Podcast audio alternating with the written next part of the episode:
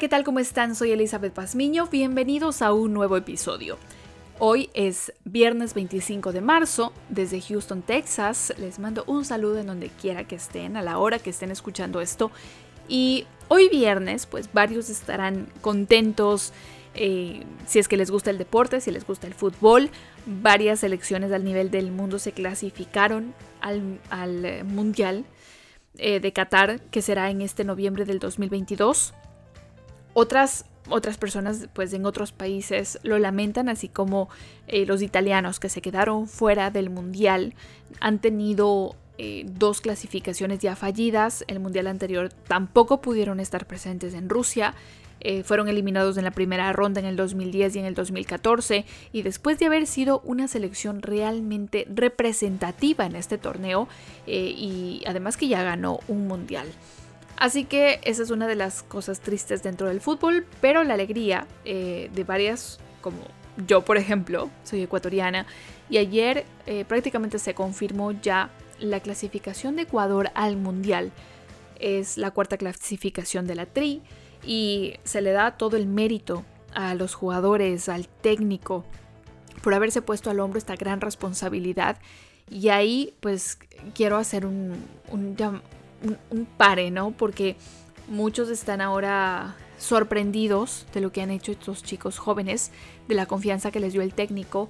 El partido que jugó Ecuador con Paraguay no fue bueno, para nada. Ecuador perdió, de hecho, pero ya estaba clasificado al Mundial, no tenía que obligatoriamente ganar.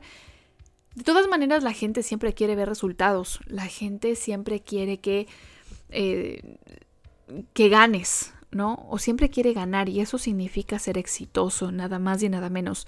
Yo preguntaba en mi Twitter y decía, a ver, que alguien me explique cuando llegó este director técnico, y, de aquí vamos a pasar a un punto más interesante y más importante, tomando como referencia esto del deporte.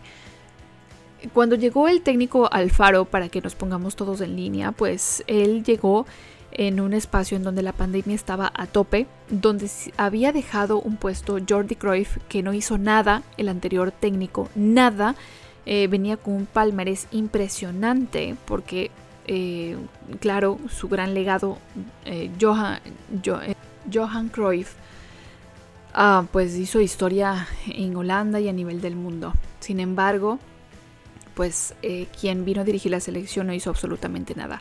Gustavo Alfaro, para que los, los que no están muy familiarizados, es, eh, dirigió Boca Juniors en Argentina. Fue despedido porque cayó ante River Plate en semifinales, si no estoy mal, de la Copa Libertadores. Y, ahora, y ahí fue elegido para dirigir a la selección ecuatoriana.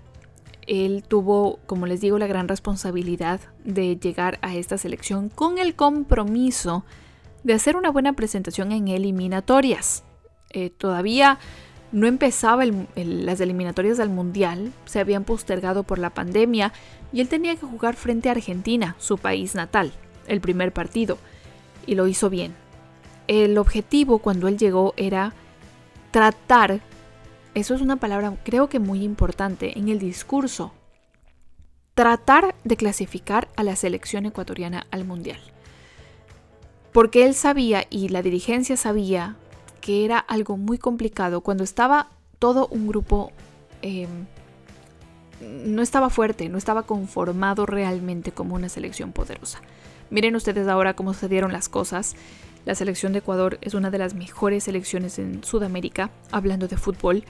Es una de las selecciones que tiene, si no es la más joven, está en el promedio de las selecciones más jóvenes que se han clasificado. Y eso es un mérito enorme que no solamente la tiene el técnico, sino la gente que ha trabajado con él y la gente que trabajó en formativas para poder conseguir a estos jóvenes, poder enseñarles, poder darles liderazgo, poder darles eso que ellos necesitaban. Así que como les decía, tomando como referencia el deporte, como siempre me gusta hacer y como es mi propósito y mi proyecto, es en todo lo que estoy haciendo con de comunicación, el deporte nos deja un mensaje súper interesante esta vez, porque para ser líder no necesitas grandes presentaciones, para ser un líder no tienes que estar siempre gritando, para ser líder tienes que primero trabajar y construir. Y para ser líder tienes que tú saber empujar al resto para que cumpla sus metas. En mi opinión, no sé ustedes, me dirán, eso es, un ser, un, eso es ser un líder.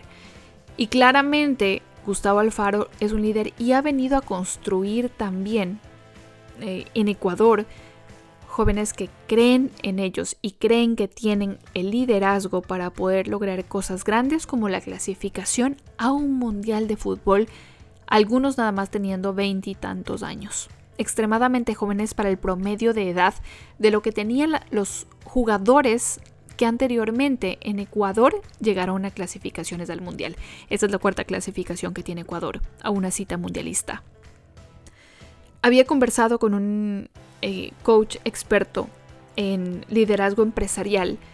Y algo de esto, él me, contaba algunos detalles, algunas, algunos temas interesantes sobre qué significa ser el líder dentro de una organización, qué significa asumir responsabilidades, saber enfrentar los retos y saber que tienes que dar la cara, no solamente cuando las cosas salen bien, sino especialmente cuando las cosas salen mal, pero sobre todas las cosas, saber manejar las situaciones de una manera en la que no salga perjudicada la gente que está alrededor tuyo.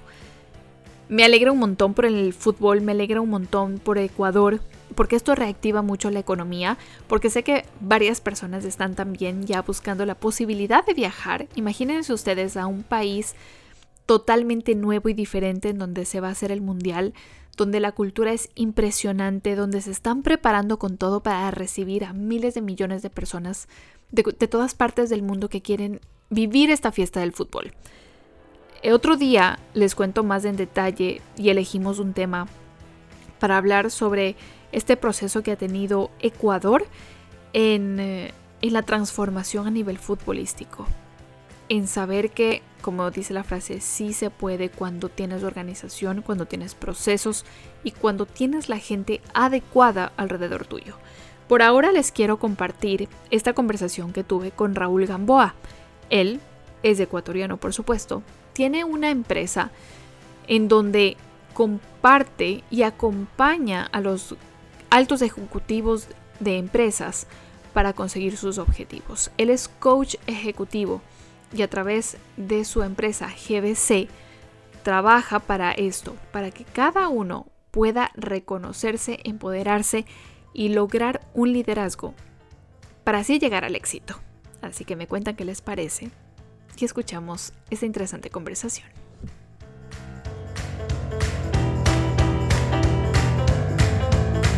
Tenemos como invitado a un experto en eh, materia de empresa, de liderazgo, de guiar, de saber guiar a las personas y de generar esa, em, ese empoderamiento que necesitas y esas emociones que necesitas para seguir adelante.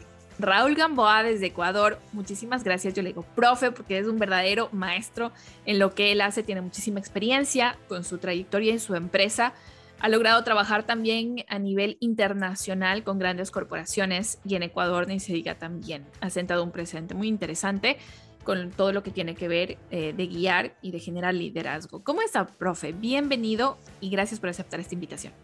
Gracias, mi querida Eli. Para mí es un placer estar acá compartiendo con usted, como lo hicimos en algún momento de forma presencial, tanto en Ecuador como en Houston.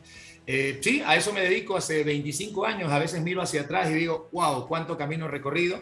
Pero ese es mi trabajo, acompañar a empresas y personas que están bien, pero que están conscientes de que hay un potencial que no están explotando del todo. Y ese es mi trabajo, potenciar al talento humano, potenciar esos, esos convertir esos sueños en metas eh, personas como usted que se animan a, que se arriesgan, que salen de la zona de confort, no son muchas y por eso un coach eh, tiene mucho trabajo, porque no todo el mundo es capaz de auto-coacharse, ¿no? Así que eso es un poco lo, que hago, lo que me dedico. Estamos bien acá en Ecuador, eh, un poco con la expectativa de que cada día el tema del COVID pues se vaya, vaya quedando atrás y comenzar a escribir la nueva historia que queremos todos los ecuatorianos. En mi caso, pues también esto me va a permitir poder viajar con la misma frecuencia que antes lo hacía. Quiero irme nuevamente a Houston. Hay una comunidad maravillosa de latinos en general que me gustaría visitar. Creo que hay un campo también muy bonito allá. Así que gracias por esta invitación. Muchas gracias. Vamos a hacer, antes de empezar a hablar del tema que hoy eh, he invitado a hablar sobre liderazgo específicamente, pero quiero preguntarle, eh, lo que usted dice, ayuda a las personas a ser mejores, a encontrar su mejor versión. Creo que también es, un tema que, que, muchos lo venden, pero ¿qué significa eh, encontrar que ya son buenos en lo que hacen, pero pueden llegar a ser mejores? ¿Qué significa eso? A ver, eh, lo voy a poner con un ejemplo práctico. Eh, para quienes no sepan, el ser coach es diferente a ser trainer, un entrenador, un capacitador, y es diferente a ser un consultor. el coach lo que hace en el momento que acompaña a alguien es hacerle preguntas respecto a su vida, respecto a su situación actual, respecto a eh, qué tan satisfecho está del, 1 al 100 en determinados aspectos de, su vida. Entonces, lo que más me ocurre es que me llaman personas para contratarme uno a uno de forma individual o eh, directores de empresas para que acompañen a ese equipo que están bien. Y entonces uno podría pensar, pero bueno, si yo voy a un coach voy porque estoy mal, porque hay una eficiencia. No, generalmente, eh, y por eso es que tenemos un amplio campo de, acción, me contratan personas que aparentemente les va bien porque sus números, sus resultados, su presencia mediática es la que siempre soñaron, pero no son felices. Entonces, el estar bien, pero poder estar mejor, puede ser visto de muchas maneras. Puede ser que a lo mejor tú eres un referente en Ecuador en un determinado tema pero no te sientes del todo cómodo porque sabes que en Ecuador me invento, no me pagan lo que me merezco. Entonces, estoy bien, ya tengo un posicionamiento, pero quiero estar mejor. ¿Qué quiere decir estar mejor? Eso es lo que se le pregunta a la persona. Yo quiero que me conozcan en Perú, en Colombia, en Latinoamérica, quiero eh, ir al, al mercado estadounidense. ¿Estoy bien? Pero estoy consciente que, estoy, quiero estar, que puedo estar mejor y entonces le ayudamos a construir ese camino en base a decisiones que las personas tienen que tomar pero basado eh, prácticamente en preguntas, en cuestionamientos hacia esa persona para que encuentre su propio camino. Entonces, eso es, estoy bien, pero puedo estar mejor. Hay gente que no se da cuenta de que a pesar de que ha obtenido los resultados que siempre soñó, no es y ahí es donde entra nuestro trabajo de poder acompañarlos para que sea una, una felicidad integral, ¿no? porque a veces conseguimos dinero pero no somos, no era eso lo que buscábamos. Aquí hablamos mucho, mi querida Eli, de cuál es el valor detrás de la meta que estás buscando. Quiero tener dinero, pero ¿para qué? Eh, algunos te dicen porque quiero conseguir respeto. Otros te dicen para, estabil, para tener estabilidad económica. Otros te dicen porque quiero devolverle a mis padres lo que, lo que me dieron eh, eh, cuando, cuando yo era pequeño. Entonces, ¿cuál es el valor detrás de la meta? Es lo que le ayudamos a encontrar a las personas para que sepan por qué hacen lo que hacen día a día. Yo soy muy partidario de una frase que circula mucho por ahí, cuyo autor desconozco, que dice, eh, hay que eh, dirigir con la mente, pero liderar con el corazón. Esa es mi filosofía eh, en cuanto a liderazgo. ¿no? Dirigir con la mente, la parte racional se enfoca en resultados, en procesos, pero la parte humana, la parte emocional, tiene que estar ahí para poder ser empático con el equipo al que dirijo. Ahora, es súper interesante también lo que dice y aquí voy a hacer como la unión de, al tema donde quiero llegar, porque hablamos a nivel empresarial de los líderes, de los gerentes, de los directores, de quienes quieren ascender a nivel empresarial y eso es sumamente importante porque además muchos están empezando a emprender o quieren animarse a, hacer sus propios, a ser líderes de sus propios proyectos. Y esto cada vez eh, va, a generalizarse más y me parece maravilloso que las personas eh, empiecen a salir de, este espacio donde son contratados y, y, pues lideren sus propios proyectos. Pero en el mundo del deporte, que también es a donde yo le quiero invitar y sé que es experto en eso también por, por tener sus charlas, me encanta lo que hace a través usando el box como esta herramienta para generar liderazgo también. En el mundo del deporte no se menciona eh, mucho esto, de que, tú de que tú eres un líder. No necesariamente tienes el título de gerente de una empresa, pero tienes el título de ser primero llamado en una, en una nómina que va a participar en un equipo de ser el titular, hablando del título, vas a, ser, vas a ser titular en un encuentro muy importante, porque eres el capitán, porque eres el arquero principal, porque eres el delantero eh, en el tenis, porque eres el único que maneja y que eres el responsable de ganar ese trofeo. Entonces, en el deporte también hay este tema de, de liderazgo, de trabajarlo mucho, le pregunto. Usualmente cuando pensamos en un líder, pensamos en una persona que tiene una fluidez verbal, que tiene un sentido de urgencia eh, muy claro, que es una persona que a lo mejor pues tiene la capacidad de motivar y no necesariamente. El liderazgo existe desde diferentes puntos de acción eh, y desde diferentes... Personalidades, diferentes estilos. Entonces, una de las cosas interesantes que ocurrió cuando he tenido la oportunidad de trabajar con equipos de fútbol es eh, hablarles de este tema, eh, lograr que cada uno identifique cuál es su estilo predominante en cuanto a personalidad y que dentro de su estilo, sin perder su esencia, pueden sumar a que este equipo consiga cosas importantes. Entonces, eh, un estilo, el estilo dominante, hay personas que tienen una presencia muy fuerte eh, dentro de un grupo humano, ¿verdad? Eh, tienen, tal vez no tienen mucho filtro para decir las cosas, su estilo es ese, es dominante, son poco sociables, su rostro denota que a lo mejor no disfrutan aparentemente lo que hacen, pero ellos llevan la fiesta por dentro, ¿no? Entonces, hay futbolistas poco comunicativos, poco mediáticos, rehuyen en las entrevistas, pero que dentro de la institución, en el camerino, y usted conoce mucho más de esto que yo, son verdaderos líderes que aportan un montón a la integración del equipo. Tal vez no en la cancha de manera tan visible, tal vez no frente a los medios de comunicación, pero son gente muy valiosa. Pero a ellos, por ejemplo, me toca hacerles un trabajo individual, uno a uno. Es decir, hacerle entender que sí es un líder, perdón, pese a que diga, no, a mí no me gustan las cámaras, a mí no me gusta hablar en público, tranquilo, con tu personalidad, con tu rendimiento, con quedarte más horas entrenando más que los otros, estás demostrando también liderazgo. Pero tienes el otro, el, otro lado opuesto, ¿no? que es el liderazgo influyente aquella persona que sí es mediática, que sí es graciosa, que sí llega y le da una palmadita a todos, ¿verdad? Y que en la cancha disfruta, se ríe, es el que tiene las celebraciones más, eh, más eh, creativas, ¿no? En la cancha con el público, y dice, wow, ese sí es un líder. No necesariamente, porque también puede ser que él cause, distorsión dentro del ambiente del equipo. Al final del día, como, como bien decía Eli, eh, todos pueden sumar desde su personalidad, desde su perspectiva, y pueden crear esto que, en coaching le llamamos la complementariedad. ¿verdad? La suma de cada una de estas personalidades, eh, estos diferentes tipos de liderazgo, ya aplicado en cancha, por ejemplo, es lo que hace que cuando el equipo le vaya bien, eh, hay otro tipo de liderazgo, el liderazgo más eh, de tipo analítico, ¿no? más, más concienzudo.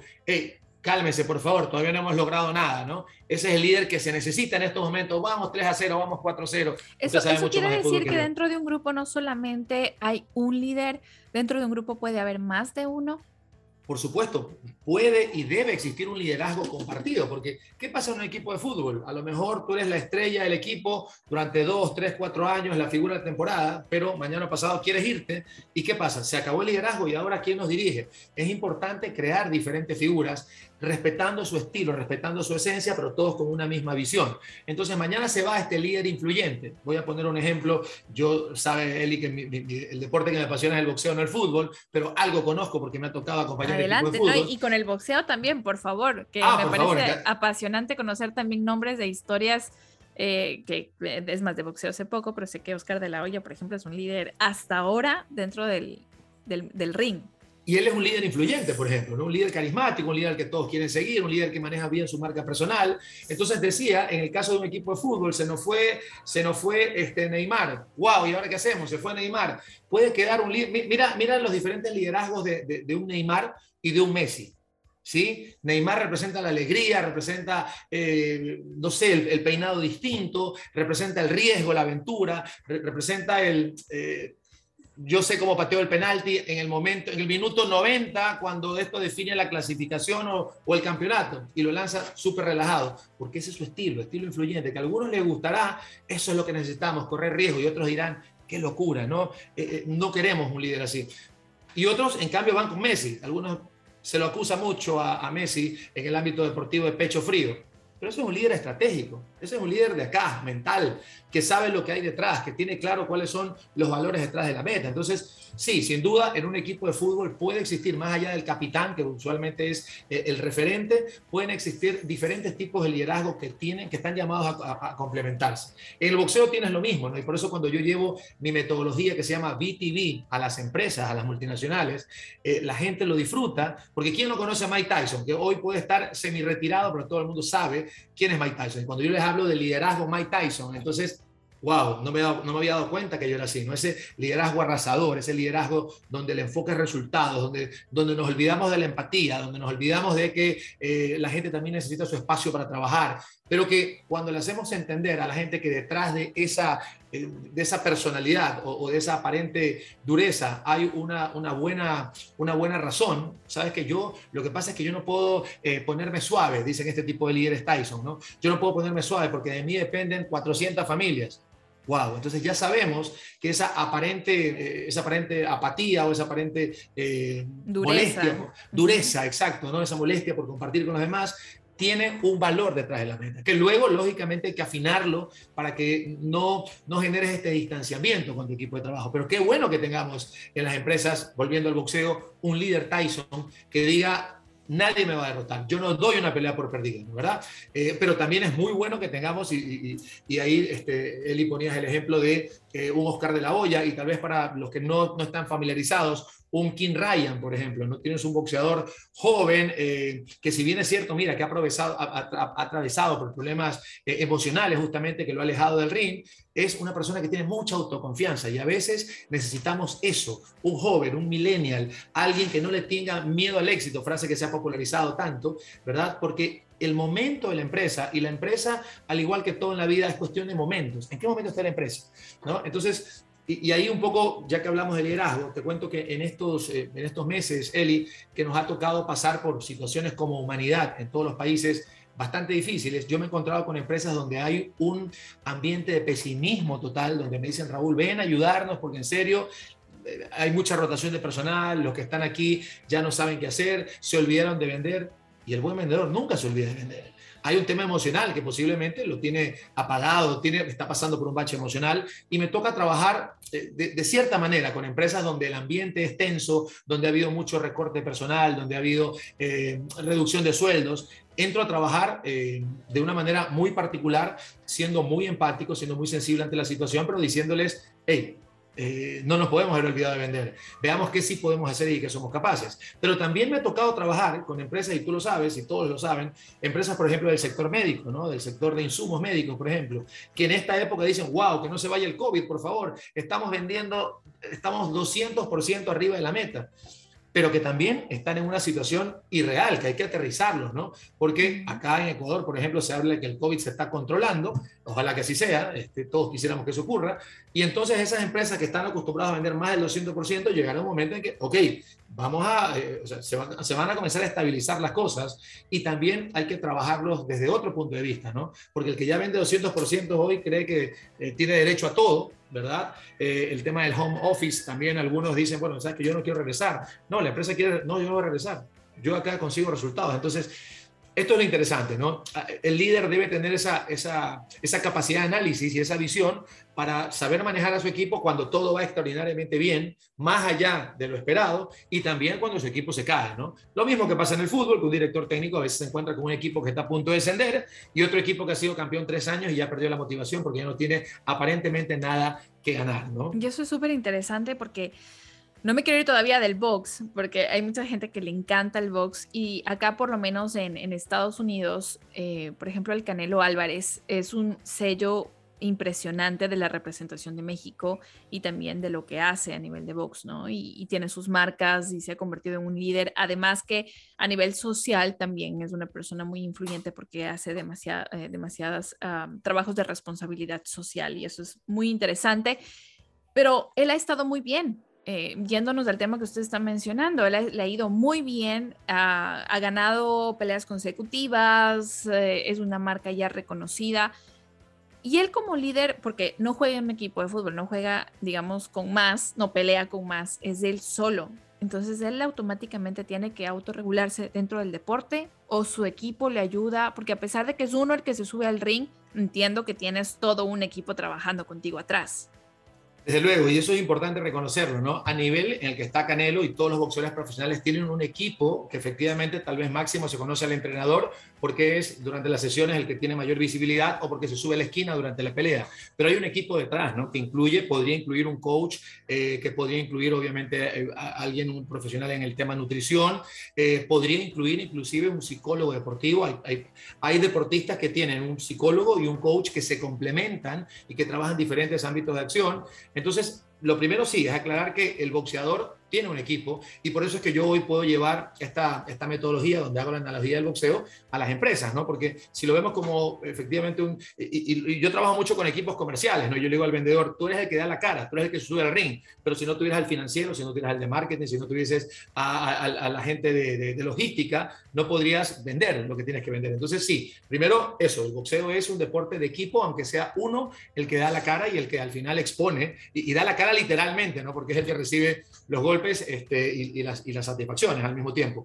Eso por un lado. Por otro lado, eh, sí, mira, eh, eh, el boxeo tiene esta relación con, con, las empresas porque definitivamente hay que saber regular las, las emociones. Sí, a veces se piensa que, por ejemplo, el boxeo es un deporte salvaje, un deporte simplemente agresión, pero detrás de este deporte hay mucha estrategia, ¿no? Hay todo un, un cronograma de entrenamiento eh, que también se aplica en los otros deportes, pero creo que es lo que pasa en las empresas, ¿no? Las empresas tienen sus meses pico o tienen situaciones como la que analizábamos hace un momento, donde, donde tienes que incrementar tu producción porque la situación así lo amerita, y otros momentos donde tienes que aguantar el bache, ¿no? Han habido muchas empresas que se han... Se han ¿Qué significa aguantar el bache haciendo esta analogía con el, con el, con el box en este caso? Es, el momento en el que estás aguantando al rival como para saber cómo va a reaccionar. A ver, lo podríamos comparar, y, eso es lo que hace mi metodología, justamente compara momentos de la pelea con momentos que se viven en la empresa. Hay momentos en los que tú tienes que hacer un round de estudio, por ejemplo, el primer, el primer round, no conocía mucho al rival, hoy no es muy común porque la tecnología y, y, hoy todo está colgado en las redes, pero podría ser, no conozco tanto a este rival o este rival eh, acostumbra a cambiar de guardia en las peleas, entonces Puede ser que haga un round de estudio. Hay empresas que necesitan hacer ese round de estudio, no salir con todo, esperar que la, que la, competencia lance primero su estrategia y ver cómo reaccionamos. Sí, puede ocurrir. Lo podría comparar con eso, pero también lo podría comparar con, eh, suponte, en la pelea puede ser un round, el segundo, el tercero, donde te noquearon y tú, aunque te levantaste, estás consciente de que no estás al máximo de capacidad. Entonces te toca aguantar el bache. Eh, quiere decir, voy a abrazar más, voy a agarrar más, ¿verdad? Voy a pelear desde afuera, voy a buscar que no me agredan más hasta que no me recupere, porque estoy aquí parado, pero estoy consciente de que no estoy al 100% de las capacidades. Hay boxeadores que necesitan hacer eso, eh, que a lo mejor no voy a salir a confrontar. Este round voy a pelear desde atrás, desde afuera. En el boxeo se habla de la pelea de larga distancia y de la corta distancia. Hay boxeadores que para recuperarse comienzan a lanzar solo estos golpes, comienzan a correr literalmente para aguantar el bache. ¿Qué están haciendo? Recuperándose. ¿Qué están haciendo? obteniendo un segundo aire. Lo mismo pasa con las empresas. Hay momentos para confrontar, hay momentos para liderar, hay momentos con yo voy a salir con esta primera propuesta al mercado, pero también estratégicamente a veces me espero. Hoy no es el momento. Yo voy a, en el boxeo tú puedes atacar, ¿verdad? O esperar y lanzar tu contragolpe y trabajar sobre la falla del rival.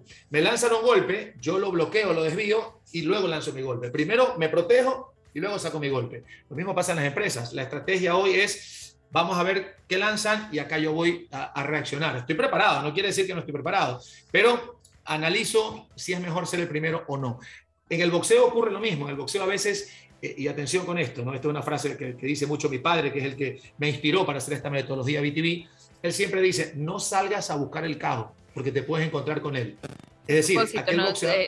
su padre un, un boxeador eh, nato, ¿no? Deportista de años. Totalmente, ¿no? Y que le ha dedicado su vida al boxeo, ya tiene 56 años eh, formando campeones. Eh, la verdad es que ha seguido con esta tradición familiar. Yo, yo la verdad es que sigo vinculado al boxeo, pero me defiendo con el, con el apellido nada más, ¿no? Yo nunca, eh, he practicado toda mi vida, pero no de forma competitiva, no al nivel de mi padre y de mis tíos. Pero justamente lo que te decía es, esto es lo que pasa en las empresas, ¿no?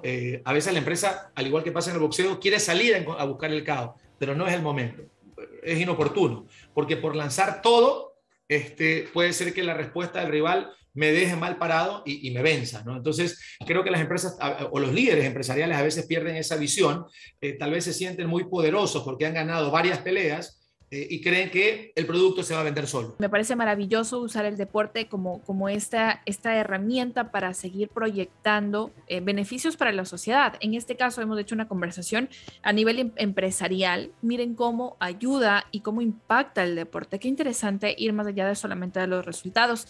Pero para terminar, quería eh, decirle, porque nos, nos falta tiempo para conversar de esto. Siempre nos pasa lo mismo Sí, estaba investigando un poco sobre estas características que tiene que tener un líder y entre esas he encontrado algunos detalles interesantes, como la capacidad de, comunicación, ser experto en el campo en el que estás manejándote, eh, tener carisma y poder, que prácticamente es lo que nos, eh, nos ha detallado ahora, eh, profe, con todos estos, ejemplos que nos da. Y me acordaba de Messi, ¿no? Que Messi no es ese líder, pues carismático, pero tiene ese agregado para ser líder porque es experto en lo que él hace y hace cosas con, su, con su táctica y con su técnica que otros, de, otros futbolistas no lo han logrado eh, hacer. Y entonces ahí él llega a ser un líder en lo que él sabe hacer. Me parece sumamente interesante esto. Y así dentro del mundo del deporte, bueno, podemos cada una de estas características poner ejemplos de deportistas que han, que han destacado muy bien. Eh, sí, pero, pero su esencia, ¿no? Y para, y para, sí, y justamente quería preguntarle, ¿son solo esas las características que tiene un, un líder o hay algo más que agregar? Yo, yo eh, puedo decirte dos cosas. La primera es que todos, todos tenemos estas características que mencioné muy rápidamente, el líder influyente, el líder, el líder eh, dominante, el líder concienzudo, ¿verdad? Hablaba, tal vez no hablé del líder estable, ¿no? Que es el tranquilo, el pacífico, ese líder que tú dices, pero este cómo va a ser líder, pero si me habla es tranquilo, no se enoja, eh, es mucho de acá, de tomar decisiones eh, muy, muy, muy pensadas, ¿no? Y, tiene una forma de hablar, un lenguaje pausado, una forma de hablar pausada, ¿no? Un lenguaje siempre amable, eh, detallista, etc. entonces, a ver, lo primero es que todos los líderes tienen una mezcla de todos, porque es situacional. A veces te toca ser ese líder dominante que golpee la mesa y diga, a ver, esto nos ha costado demasiado y no nos vamos a quedar. Ese equipo no es mejor que el nuestro, por poner un ejemplo, ¿no? hablando de un equipo de fútbol, un equipo comercial. A veces te toca ser líder dominante porque tu gente requiere. Por eso el liderazgo es situacional. A veces la gente está golpeada, eh, ha habido pérdidas a, nivel de familia por la pandemia. Yo no puedo ser un líder dominante, aunque esa sea mi característica preferente, aunque me sienta cómodo, pues me va a tocar ser un líder mucho más afable no es que voy a perder mi esencia, luego puedo salir y seguir siendo el mismo ogro de siempre, pero ese no es el momento. No dañes a tu gente, háblales, respira, regula tus palabras, regula tus emociones. Equipo, estoy acá, vamos a salir adelante de esto. Tal vez te va a costar hasta sacar una sonrisa, pero te toca. Entonces, tengamos claro que todos tenemos estas características y que el líder ideal es el que sabe cuándo sacar cada característica, a veces en equipo y a veces de forma individual, porque yo voy a hablar con Eli y a Eli le tengo que hablar de una manera y, enfocar su futuro de una determinada manera como líder. Yo no puedo esperar que si manejo mil personas, las mil se adapten a mi estilo. Es mucho más eh, lógico que yo vaya conversando con personas o con equipos de personas, con áreas de la empresa y sea yo el que me adapte de alguna manera para poder comunicarme con ellos. Ojo, no quiere, ser, no quiere decir ser complaciente, ahí no funciona, pierdes el, norte, pero quiere decir comunicarme y estar ahí para apoyarlos desde lo que a ellos les hace sentido y no solamente de lo que a mí me hace sentido. Eso, eso es lo, primero. Y lo segundo, eh, cada líder debe tener, el líder ideal debe tener esta capacidad, como decía, pero también debe tener eh, la capacidad de seguirse entrenando toda su vida en las, dos, en las dos competencias más importantes del ser humano, las competencias emocionales liderazgo, eh, comunicación, eh, interrelaciones personales, ¿verdad? Eh, gestión emocional y en las competencias técnicas, lo, que, decía, lo que decía Eli, ser experto en su área, ¿no? Porque si yo estoy al frente de una empresa que vende insumos médicos, debo ser un experto en el área, porque la gente me evalúa. Si soy el jefe buena gente, comprensivo y cariñoso, pero no sé qué hacer cuando alguien dice que mi producto no sirve, ahí sí no sabría qué decirte. Entonces me quedo en el líder motivacional. Pero si me voy al otro lado y soy un líder de resultados, un líder estratégico, pero no soy empático y sabes que lo que pasa es que mi cliente se le acaba de morir el papá. A mí no me interesa, tienes que regresar con la venta. Generas ese choque. Entonces, siempre el líder debe estar preparándose, puliendo sus, sus, dos, sus dos tipos de competencias. Especializarse en lo que lidera ¿verdad? En el producto o en el servicio o en la industria en la que está, pero nunca olvidarse del lado humano porque la gente al final eh, te evalúa y se queda en una empresa cuando se siente inspirada, eh, más allá del dinero, ¿no? Ayer hablaba con, te decía, con, eh, bueno, creo que lo conversábamos tras cámaras, con alguien muy, muy experto en tema de ventas, ¿no? Que le ha hecho crecer mucho a su empresa y que está feliz por los resultados y el crecimiento que ha tenido, pero que me dijo, yo no paso de, de marzo porque no me siento conforme con mi jefe, ¿no? Entonces, la gente no huye eh, a veces de los trabajos, huye de los malos líderes. Bueno, y, eso, este y eso pasa, y eso pasa un montón en el deporte también, ¿no? Un montón que, que, los deportistas dejan de rendir y dejan de, de seguir, pues, formando parte de ciertos equipos por ese mismo tema.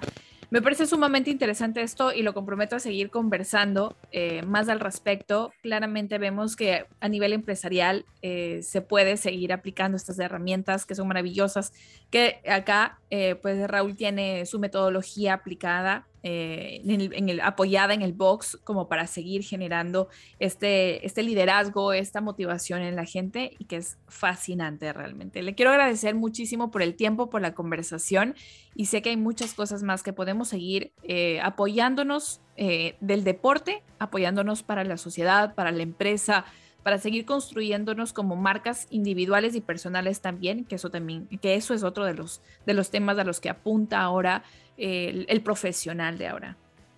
Por supuesto que sí, el, construir tu propia marca personal siempre le suma a las organizaciones, así que es totalmente válido que la gente pues... Eh, y, lo resumo con esta palabra, lo que tenemos que buscar hoy es ser autogestores. No que me pueda dar la empresa, no que me pueda dar mi jefe, no que me pueda dar el mundo, no, que me pueda dar el país. Un, líder de verdad tiene que ser capaz de, realizar autogestión. ¿Qué recursos puedo conseguir eh, o qué resultados puedo conseguir con los recursos limitados que tenga? ¿no? Ser más recursivo, eh, ser más creativo. El autogestor para mí es el líder que va a tener éxito eh, en este contexto y en cualquier otro. ¿no?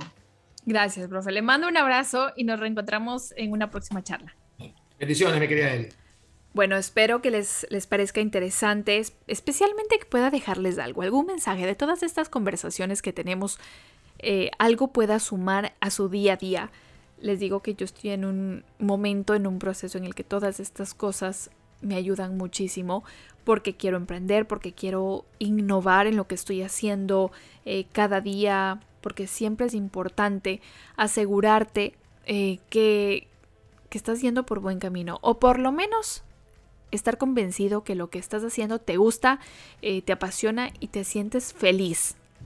Por lo menos eso es lo que trato de compartir aquí en casa a Maximiliano, que ustedes, pues si me siguen en las redes sociales lo van conociendo, es mi hijo de tres años y él prácticamente ha aprendido conmigo un montón de cosas de esto del día a día, de cómo eh, recuperarse si te caes, de cómo eh, tratar de estar de buen humor para conseguir las cosas realmente es un proceso. Y es más, quiero compartir con ustedes esto también. Algún momento hacemos un, episodio solamente de, ser, de, ser padres, de la maternidad, del día a día. Em, estoy ahorita grabando aquí en la habitación de mi hijo, en donde he, encontrado un espacio para este ah, episodio. Y él ayer me ayudó a arreglar, ¿no? Según él, la habitación. Eh, él sabe que quitando los, juguetes del piso pues se libera espacio y puedes caminar y eso ya estaba arreglado para él. Y cuando entré pues el resto de cosas estaban sobre la cama y simplemente le arregló a su manera. Él vio que el camino estaba despejado en el suelo y listo, está todo ordenado. Pero eh, creo que compartiendo un poco de, felicidad, de alegría, de enseñarles con amor ellos van aprendiendo muchísimas cosas. Así que bueno, no me alargo más porque otro día les voy a, les voy a hacer una historia sobre esto. Eh, les voy a contar cómo es mi día a día en casa. Eh, espero que ustedes también a través de mis redes sociales ah, síganme arroba elitap07 en Instagram, Elizabeth Pazmiño Campo en, en el resto de redes sociales, en Facebook, en Twitter. Y me ponen un mensaje qué les parece estos episodios y si seguimos hablando de deportes, si hablamos de la vida o pues podemos hablar un día de alguna experiencia también que sea mucho más enriquecedora para ustedes. Les mando un abrazo, cuídense mucho y de verdad sean felices. Nos encontramos en la próxima.